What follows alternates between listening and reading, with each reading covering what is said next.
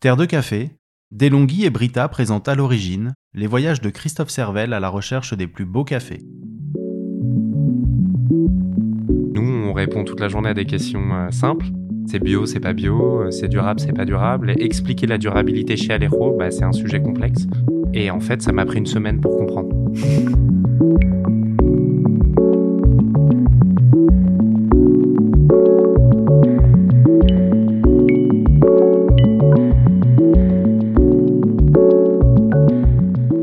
Il existe au Costa Rica une ferme qui cultive du café depuis plus de 200 ans. Elle s'appelle Volcan Azul et le café y pousse depuis que la famille Castro s'y est installée. Si les cafés de Volcan Azul sont si bons, c'est qu'ils profitent d'un microclimat propice à leur développement, avec des nuits fraîches et des journées douces. S'ils sont si bons, c'est aussi parce que celui qui les cultive, Alejo, est devenu un véritable expert du traitement du café après sa récolte. Christophe le rencontre en 2015 alors qu'il est à la recherche de café à présenter au prochain concours qui rassemble chaque année l'industrie du café de spécialité. C'est d'ailleurs avec un des cafés d'Alero Castro que les baristas Pierre de Chanterac et Marie Picoche gagnent les championnats de France de café en 2021. Mais au-delà de la qualité des cafés, c'est d'abord la vision de la durabilité du producteur qui marque Christophe. Depuis leur rencontre, il se rend chaque année à Volcanasoul et raconte, en compagnie de Pierre qui a découvert la ferme en début d'année 2022, ce qui fait de la ferme d'Alejo l'une des plus belles au monde.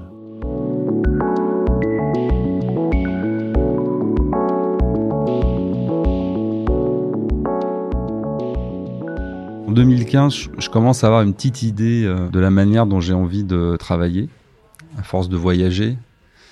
Et j'ai une petite idée des partenaires euh, avec lesquels j'ai envie de travailler. Euh, et puis il se trouve qu'à cette époque-là, on travaillait euh, avec une boîte qui s'appelait Rio de Jorco. On avait fait un de nos premiers micro-lots. Et euh, ça se passait pas bien du tout chez, eux. Jimmy, le patron, il avait un petit peu d'âge, il était plus souvent à Miami que dans sa ferme. Il avait mis un gestionnaire qui piquait dans la caisse. Enfin bon, c'était pas bien tenu, pas bien dirigé. C'est dommage parce que c'était vraiment une, jolie jolie ferme. Et donc moi j'avais envie au Costa Rica de, trouver vraiment un partenaire euh, avec lequel on pouvait développer du business. C'était ça l'enjeu. Quand on a une exigence en qualité et qu'on arrive et qu'on nous fait euh, dans des bols en plastique et des cuillères euh, en plastique, il y a quand même un problème. C'est-à-dire qu'ils dévalorisent leur travail. Alors même si on a le recul pour le savoir, ça jette un petit froid et, c'est important. Alors ça a évolué depuis. Hein, on est il y a sept ans de ça. Tous les producteurs sont mieux formés, mais c'était tellement dommage et du coup, si on a à faire des choix, eh ben ça, ça rentre en ligne de compte. C'est peut-être idiot, mais, c'est vrai que ça, ça, a fait partie de nos choix. Donc finalement, on s'est arrêté à Volcan Azul et euh, on a rencontré quelqu'un d'extraordinaire en la personne d'Alero Castro.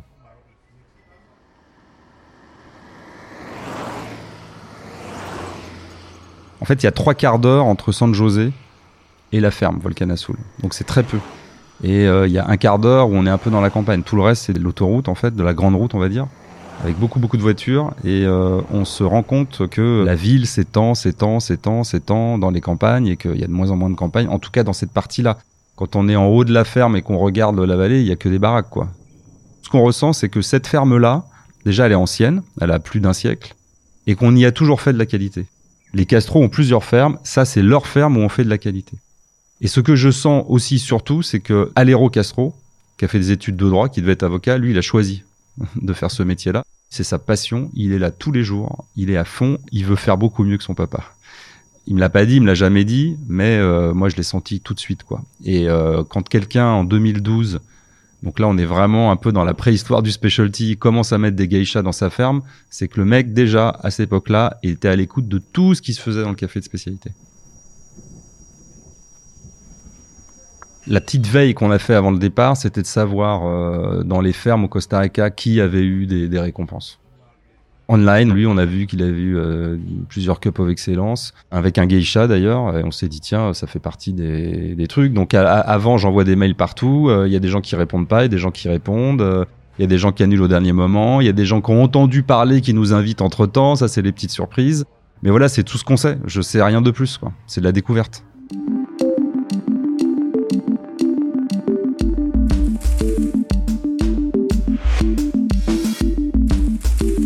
Là, moi, les voyages que je fais à l'époque, c'est de l'Éthiopie. Et là, ce qui me frappe, c'est qu'effectivement, il y a des caféiers partout. mais il n'y a pas d'arbres. Je me dis, oulala, où, où, où suis-je? On avait déjà vu ça au Costa Rica, mais là, il y a vraiment pas un arbre. Alors, il y a plein d'arbres sont des caféiers, faut pas l'oublier, hein. On, dit souvent, d'ailleurs, oui, euh, les caféiers sont des arbres, donc euh, ça joue un rôle aussi, surtout dans la captation de CO2. Mais euh, là, il n'y a pas d'arbres et c'est vraiment, il y a une densité au mètre carré qui est assez impressionnante. et c'est vrai que la première, à première vue, je me suis dit, bon, bah, c'est peut-être pas là, ça, ça fait pas rêver, quoi.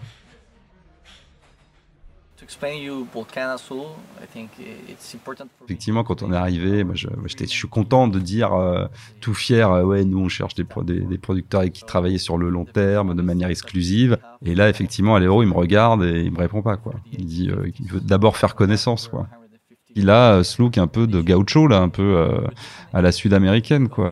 Et ce qui est marrant, c'est qu'il a souvent un petit pantalon à pince, donc ça, dénote, euh, ça dénote un peu quoi entre euh, le chapeau, les godillots terreuses et son petit pantalon à pince. Je crois que ça, ça résume bien le truc quoi. C'est euh, quelqu'un qui a la croisée des chemins entre la ville et la et la campagne. Mais c'est important de souligner quand même qu'il est là les trois quarts du temps dans sa ferme. Il vit dans sa ferme, seul, il dort là-bas, il a son bureau là-bas. C'est, c'est quand même plus un fermier qu'un, qu'un gentleman citadin. C'est vrai que lorsqu'on arrive à Volcan Azul, on n'est pas euh, frappé par des signes extérieurs de durabilité. Surtout quand on, s'est fait une idée de la durabilité en Éthiopie, qui passe surtout par un système agroforestier euh, complexe. Euh, Là-bas, c'est pas la complexité euh, du système agroforestier qui nous saute aux yeux. Et de la même manière où j'ai dit à l'héros, je, je, veux un partenaire exclusif pour la France, je lui ai dit, il n'y a pas beaucoup d'ombre quoi chez toi. Et nous, on aime bien euh, pouvoir parler de durabilité, c'est important dans nos critères de sourcing. Là, il m'explique euh, bah, que la durabilité, euh, ça n'est pas forcément que les arbres. Donc, je le remercie de m'expliquer. Je le savais un petit peu, mais il m'explique que lui, il a une, une autre stratégie de la durabilité. C'est une stratégie plus complexe et qui est adaptée à son pays et à sa région. C'est lui en premier qui m'a fait comprendre que la durabilité, elle est différentes en fonction d'un micro-terroir par rapport à un autre, d'une région par rapport à une autre, d'un pays par rapport à un autre, d'un continent par rapport à un autre. Lui, sa stratégie, il m'a dit, moi, c'est plein de critères qui me permettent d'être durable. Donc, je lui demande de continuer. Et il me dit, la première des choses, c'est nous, on fait de la conservation. Nous, on habite dans un pays avec une pression immobilière constante. Et même si les forêts sont ultra protégées chez nous, il faut bien loger les gens. Il faut bien euh, donner de la place euh, aux industries, euh, au développement économique, et donc la forêt, elle diminue. Donc moi, ce que je fais, une famille, on a un petit peu d'argent, dès qu'on peut, on achète des montagnes, des hauts de montagne, et on les sanctuarise. Donc tout ce qu'on voit de Volcan Azul, qui est sur les, pentes du, volcan Poach, qui est un lieu très touristique, ça, c'est à la famille Castro. Et ça, ça bouge pas. On peut prendre des chevaux, aller dans la montagne. Là, il y a des sources. Euh, l'eau qui vient dans la vallée, elle vient de là. Ça, c'est protégé. Pas mal. Donc là, ça commence vraiment à être intéressant. on ne peut pas arrêter les herbicides du jour au lendemain. Donc euh, on en met de moins en moins. Donc aujourd'hui, ce qu'on voit nous, euh, il en utilise très très peu et on voit bah, les fleurs qui reviennent, euh, les, les, lianes, les mauvaises herbes, etc. Il emploie plus de gens pour couper. Donc il y a une démarche progressive.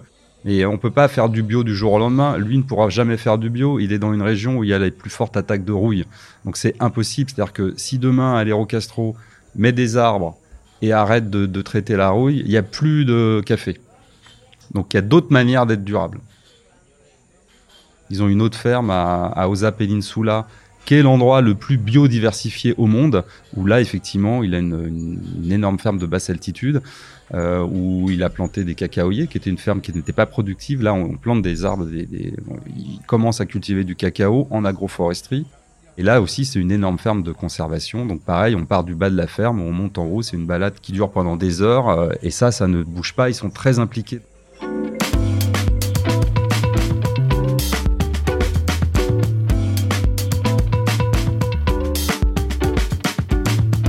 Alero m'a pris au sérieux. Enfin, en tout cas, il a commencé à me prendre au sérieux. Lorsqu'il m'a dit, ouais, on fait de la conservation aussi à Osa Peninsula, euh, j'ai dit, ok, ben on y va alors. Et moi, j'y allais pour le plaisir et puis pour voir, mais lui, il s'est dit, lui, il veut tout contrôler, quoi. Il veut voir si ce que je lui raconte, euh, c'est vrai. Et ce qu'il me raconte, c'est vrai. Alors, Osa Peninsula, c'est une presqu'île au sud. C'est une péninsule au sud du Costa Rica. C'est extrêmement préservé. Donc là, on est en basse altitude. Donc il fait assez chaud. Mais euh, c'est des forêts, euh, c'est euh, des petites propriétés agricoles, c'est une côte un peu accidentée, c'est magnifique. Là-bas, ils ont une ferme en bois sans électricité. L'eau courante est là depuis peu, donc on est au milieu de la jungle on a du mal à s'endormir le soir parce qu'il n'y a pas de fenêtre, c'est des moustiquaires et donc il y a les hurlements de la jungle. Quoi. C'est pas un bruit de jungle, c'est ça, ça hurle quoi. Euh, le soir entre les insectes, les oiseaux, les singes, euh, on est dans on est dans la jungle quoi. C'est inoubliable.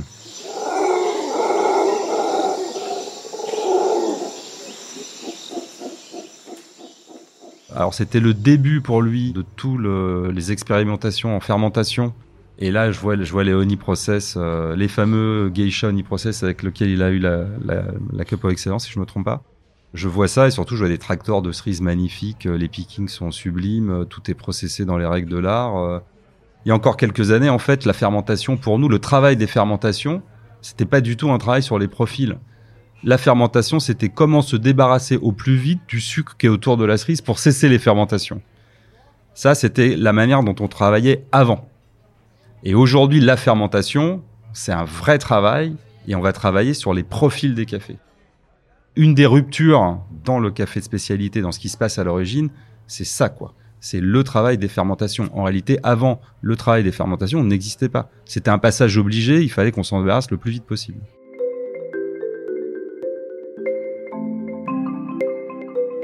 Moi, je vais tous les ans là-bas, quasiment maintenant.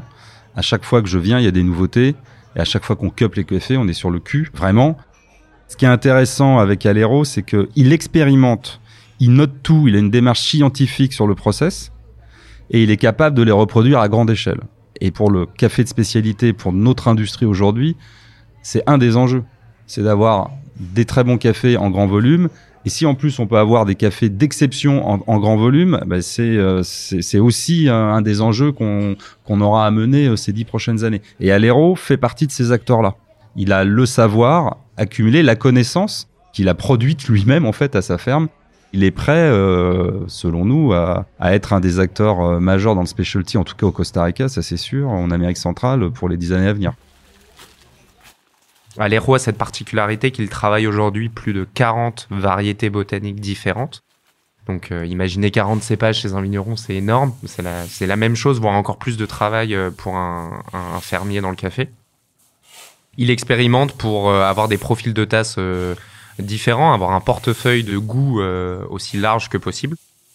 Et donc la variété SL28 a cette particularité qu'elle exprime une forte acidité et des notes euh, de fruits rouges, de fruits noirs assez marquées. Il se trouve que, en plus de ce choix de variété, il a opté pour un choix de fermentation euh, innovant, puisque j'ai choisi un café qui avait une fermentation en anaérobie à chaud. Traduction, euh, des cerises de café entières placées dans des bidons en anaérobie, donc avec une opercule qui permet à, l'oxygène d'être chassé par le gaz carbonique produit naturellement lors de la fermentation. donc en anaérobie pendant 5 jours à une température moyenne de 27 degrés.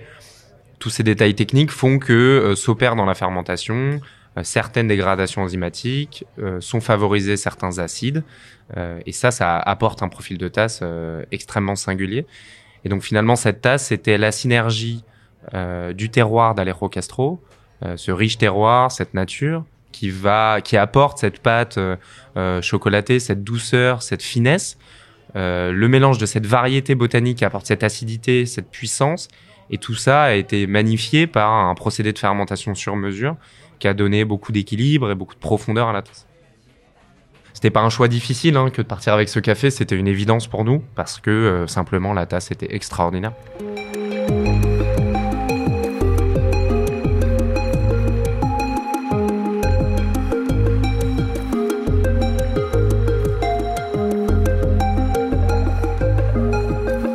J'ai passé une semaine euh, avec Alejo. Je suis, je suis arrivé au meilleur moment puisque cette année la récolte était précoce. Donc j'y ai passé une semaine euh, mi-février. Euh, d'habitude, on est encore dans le plein de la récolte. là, la saison a démarré en décembre alors que normalement elle démarre en janvier. Et les dernières cerises de café ont été récoltées mi-février, alors que normalement elles sont récoltées en avril. Donc je suis arrivé au moment où il y avait déjà des cafés à goûter, des cafés à queper, puisque les premières, euh, les premières récoltes étaient déjà prêtes. Euh, mais aussi au moment où il y avait encore des cerises sur arbre et donc des process de fermentation à, piloter avec Alero.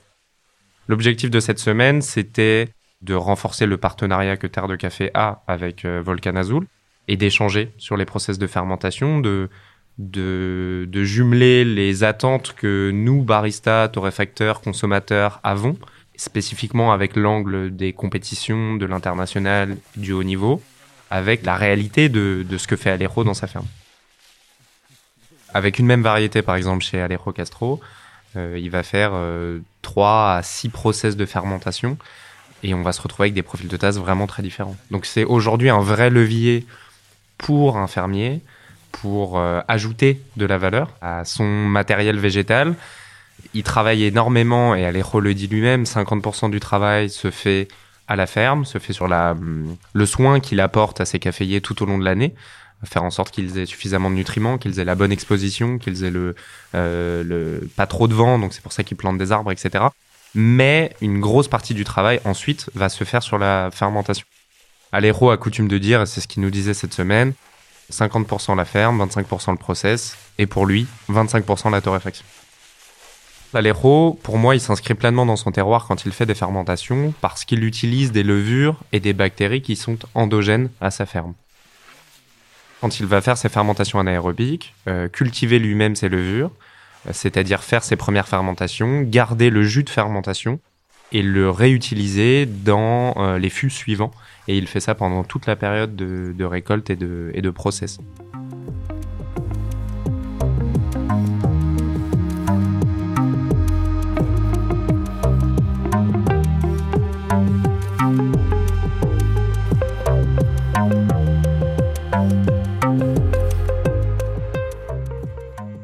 J'avais déjà rencontré Alejo, mais aller sur la terre d'origine de ce café de championnat, pour moi, c'était particulier.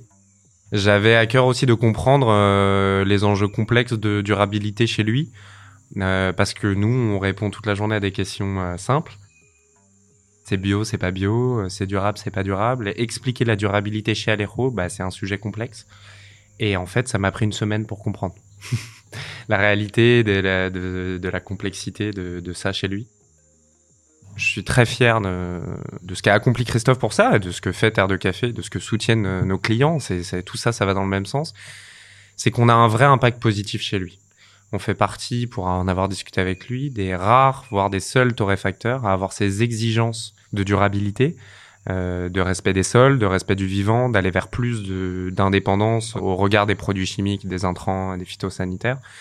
Et on ne regarde pas que la tasse, le café de spécialité repose uniquement, rappelons-le, sur l'évaluation sensorielle d'une tasse. Donc on a cette responsabilité en tant que torréfacteur de choisir des filières d'approvisionnement qui sont vertueuses, pas uniquement sur le profil de tasse. Aujourd'hui, on a le, privilège de travailler avec euh, des fermiers qui produisent des cafés d'exception et on estime euh, collégialement qu'il en va de notre responsabilité de privilégier ces fermes de les soutenir, de mener des projets euh, au long cours avec eux pour euh, pour ériger et pour sélectionner des cafés de compétition euh, qu'on sera fier de représenter sur une scène nationale ou internationale. Et j'ai choisi cette année pour les championnats de France et ensuite les championnats du monde il a un café de, de la ferme Volcan Azul d'une variété SL28, donc une variété à, à l'origine kenyane développée au Kenya. Si on a accès à ces cafés-là, euh, c'est parce qu'on n'achète pas que ces cafés-là avec Alero. Donc déjà, on a une relation exclusive effectivement pour la France. Mais surtout, euh, ce qu'il faut bien comprendre, c'est que les fermiers ne gagnent pas leur vie avec les cafés de concours. Ils gagnent leur vie avec des lots plus importants. Donc la base du partenariat avec Alero, elle est faite sur des cafés comme les Volcancito et les Catura, et même les Bourbons pointus, on en achète beaucoup maintenant. Et c'est parce qu'on achète des cafés en quantité qu'on a accès au nanolo. C'est ça la, logique. Alors ça, ça a changé. Moi, je me souviens au tout début, je pouvais aller aller dans n'importe quelle ferme, de dire euh, vas-y, tu me vends ton, meilleur café. Et le mec, s'il avait pas un acheteur, il était content, il le faisait. Il n'y avait pas de logique euh, économique là-dedans. C'était juste, euh, les mecs étaient contents déjà qu'on qu'on qu'on lui achète du café. Aujourd'hui, c'est c'est différent et c'est beaucoup plus responsable de, de travailler comme ça. C'est-à-dire que Aujourd'hui, nous, on consolide euh, nos partenariats et les volumes qu'on fait avec les producteurs avec lesquels on travaille depuis longtemps. Et c'est ça qui euh, permet déjà de faire du long terme et c'est ça qui nous donne accès au meilleur lot de café. C'est un, c'est une relation qui s'inscrit dans la durabilité.